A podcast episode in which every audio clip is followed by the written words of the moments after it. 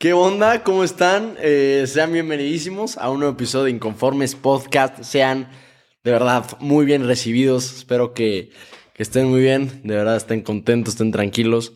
Y si no, esténse tranquilos porque como bien decía un santo que quiero mucho, no pasa nada. Y si pasa, ¿qué importa? Y si importa, ¿qué pasa? Lo dijo San José María. Ahora sí, sin más, el día de hoy eh, tenemos un episodio que todavía no estoy seguro de cómo se va a llamar, porque la verdad el tema, o sea, son, son una especie de temas, que tiene como parte central el tema de contenido, ¿no? Las redes sociales, este famoso contenido, lo que se crea y lo que se consume. Yo creo y también consumo, claramente, ¿no? Y bueno, tal vez no, no, es, no es un tema tan específico, ni es una virtud, ni es el tema más popular, pero me gustaría empezando a hablar sobre lo que es hacer videos, lo que significa, lo que trae consigo hacer videos, hacer contenido en redes sociales, ¿no? Si alguna vez te lo has planteado, estaría bien que te quedaras, creo que te puedes llevar algunas cosas. Y si consumes en general contenido, si ves, es muy probable que sí, pues si no, no estarías aquí. Eh, si ves videos, si sigues a alguien en TikTok, lo que sea, Tal vez, tal vez creo que también te pueda hacer eco algunas cosas que vamos a platicar el día de hoy. Antes de empezar, me gustaría darles un poco de contexto. Si escuchan el episodio número 13 van a tener todo el contexto. Es uno de mis episodios favoritos que es sobre el miedo al que irán. Vamos a tocar un poco ese tema el día de hoy, pero bueno, no es, el, no es la parte central. Pero para que entiendan un poco, siempre me ha gustado hacer videos. Mi abuela me regaló una cámara cuando yo tenía como 11, de estas handycams que como que te tienen o sea, como una cuerda que la metías en el brazo para grabar. Literalmente grababa todo, me la veía haciendo películas con amigos míos. La verdad es que, no sé, siempre es algo que, he disfrutado mucho, traer una cámara y, simplemente grabar. Después editar, eh, no sé, la verdad es algo que siempre he estado. Tuve un canal, bueno, sigue existiendo ese canal con, con un muy amigo mío acerca de Clash of Clans. Lo pueden encontrar lamentablemente todavía. Después yo tuve un canal de reviews de porteros. Y después empecé porterología, que bueno, a día de hoy es algo bastante, bastante grande para mí al menos. Ya tiene que no soy tan constante ahí, pero bueno, es algo, es algo muy grande. Me dedico a hacer contenido para porteros y tengo la distribución de una marca de guantes que se llama Cho Soccer, que bueno, también comunico mucho de eso a través de esa plataforma, especialmente YouTube. Crecí en TikTok, pero acabo de perder la cuenta, entonces probable que no la pueda recuperar. Pero siempre YouTube ha sido lo que más me gusta, ¿no? Esta parte de más, más larga, más formal tal vez, de, de, que requiere mucha edición, a veces de preparación y sobre todo pues de hacer un buen video grabándolo, ¿no?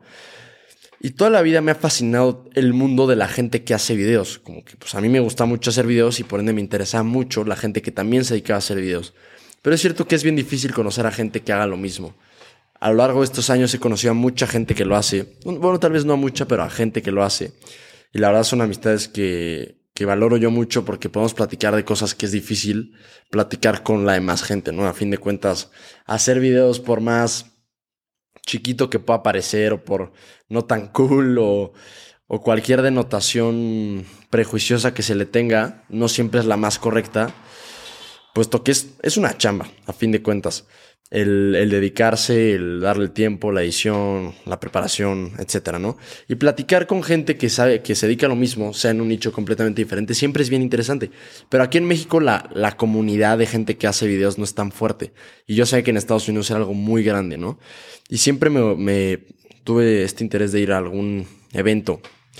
Y eh, tuve la oportunidad de ir la semana pasada a uno de estos por primera vez que se llama Beat Summit de video, Beat Summit en Los Ángeles, donde, bueno, habló, hablaron muchos creadores muy grandes, fue Mr. Beast, bueno, es justo de Mr. Beast y otras personas, pero habló Mr. Beast.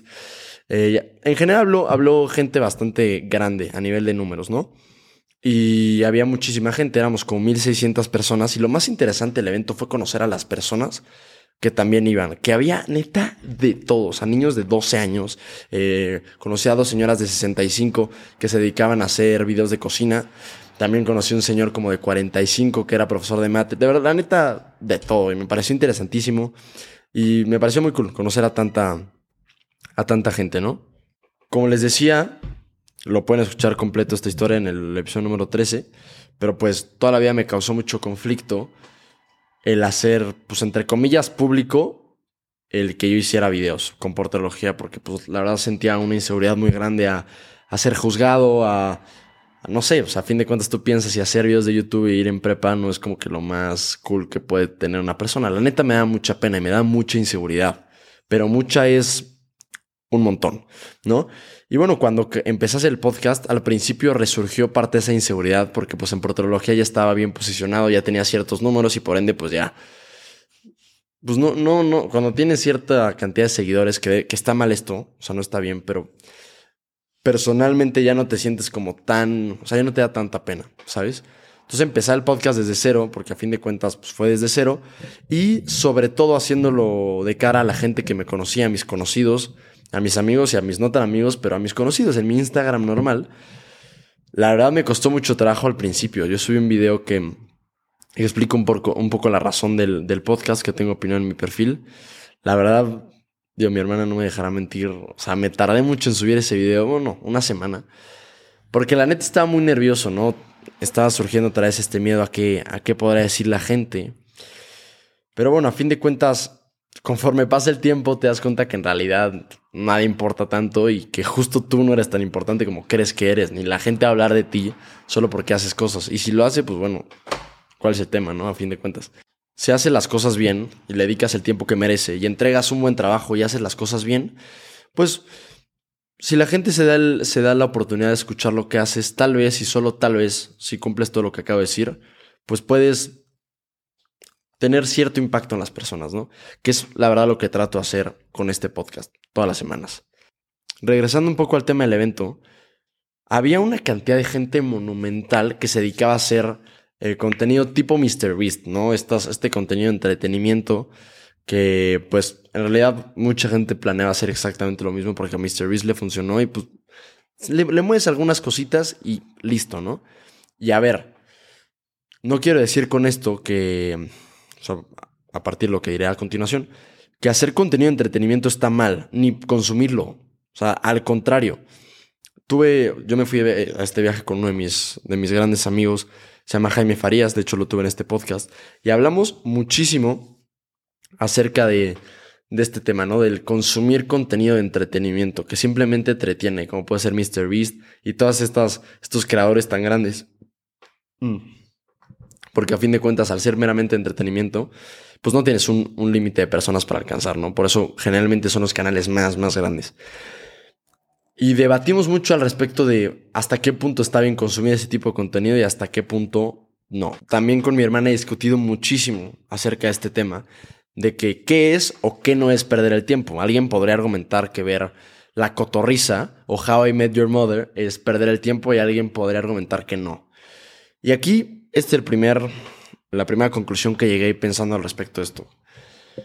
Alguien puede estar de acuerdo, alguien no, me encantaría saber su opinión, pero me parece a mí que el perder el tiempo o no haciendo respectiva, haciendo cualquier actividad, tiene que ver precisamente con la conciencia y con la voluntad.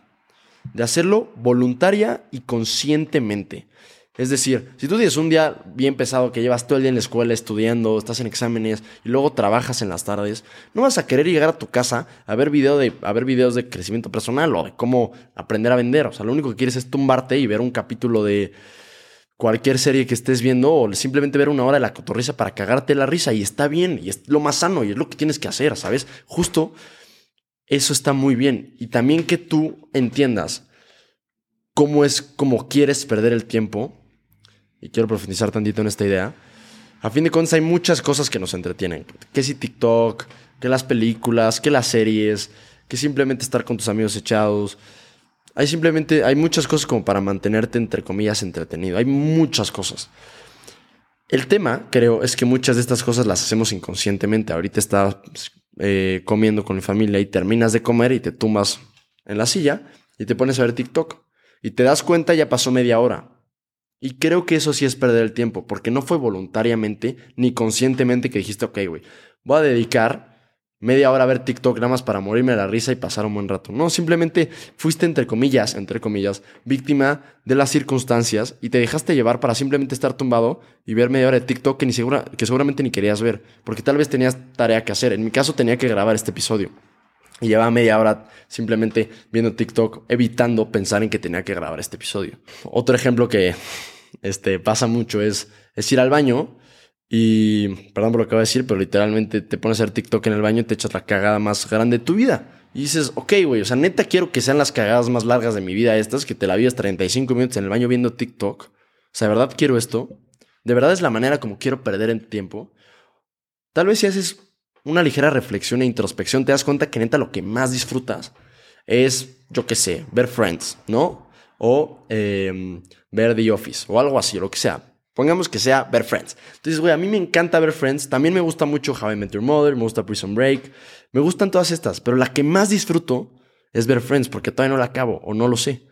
Entonces ok, pues a esta hora del día no voy a hacer nada más que ver Friends. Y tal vez, esto me pasa seguido, que por ejemplo ahorita que estaba viendo TikTok, como que en mi cabeza era como, güey, es que no mames, tengo que grabar el episodio. Entonces ni podía disfrutar bien TikTok, que la neta hay cosas bien chistosas ni podía, ni, estaba grabando el episodio claramente. Entonces, tal vez estás viendo una serie, pero sabes que tienes que hacer tarea. Entonces, en tu cabeza tienes esta vocita que dice, cabrón, no seas güey, tienes que ir a, hacer la tarea o tienes que estudiar. Tú ni disfrutas ver la serie ni estudias. Tú, carajo, ¿sabes?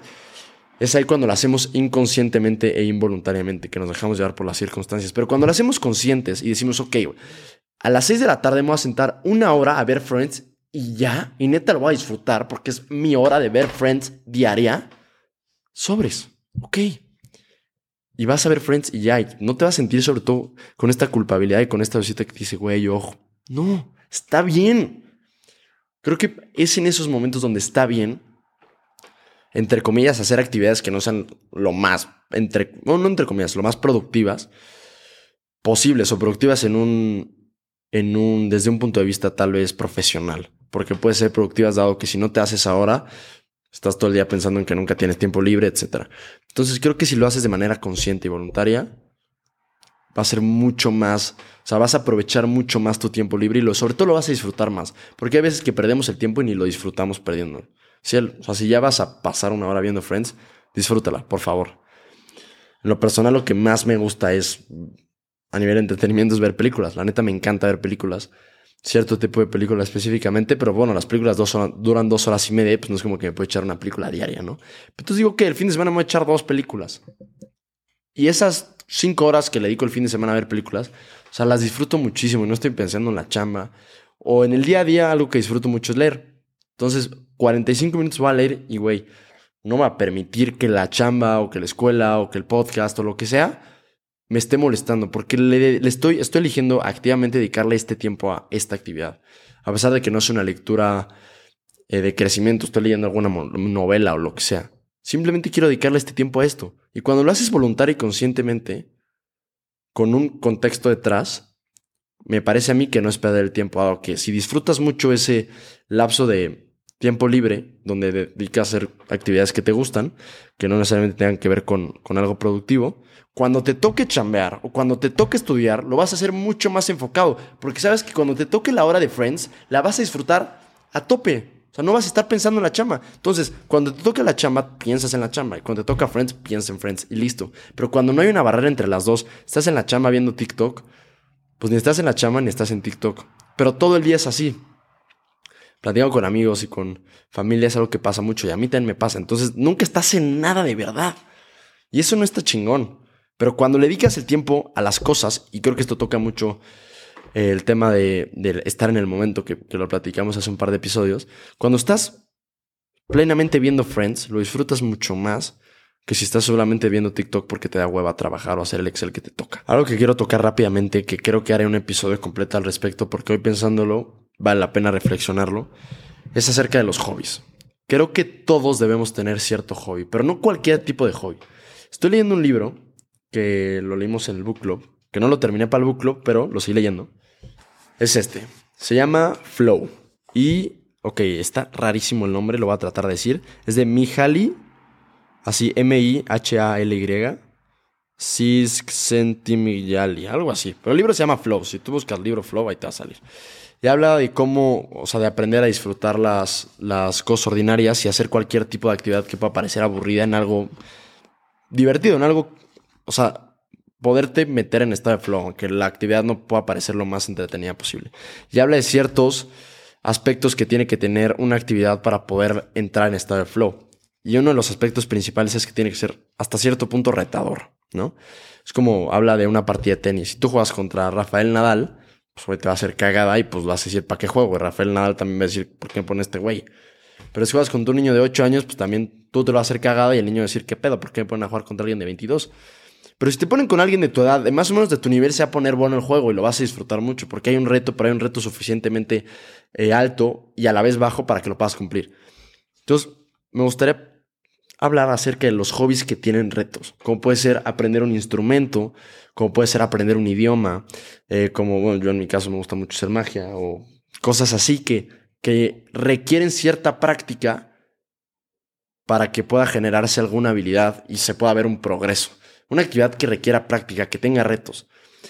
Si, si ahorita no puedes pensar en alguna, me encantaría pedirte que pruebes cosas. Que te compres un ukulele y empieces a ver algún video para aprender. Que te bajes Duolingo y empieces a aprender alemán o italiano, lo que sea.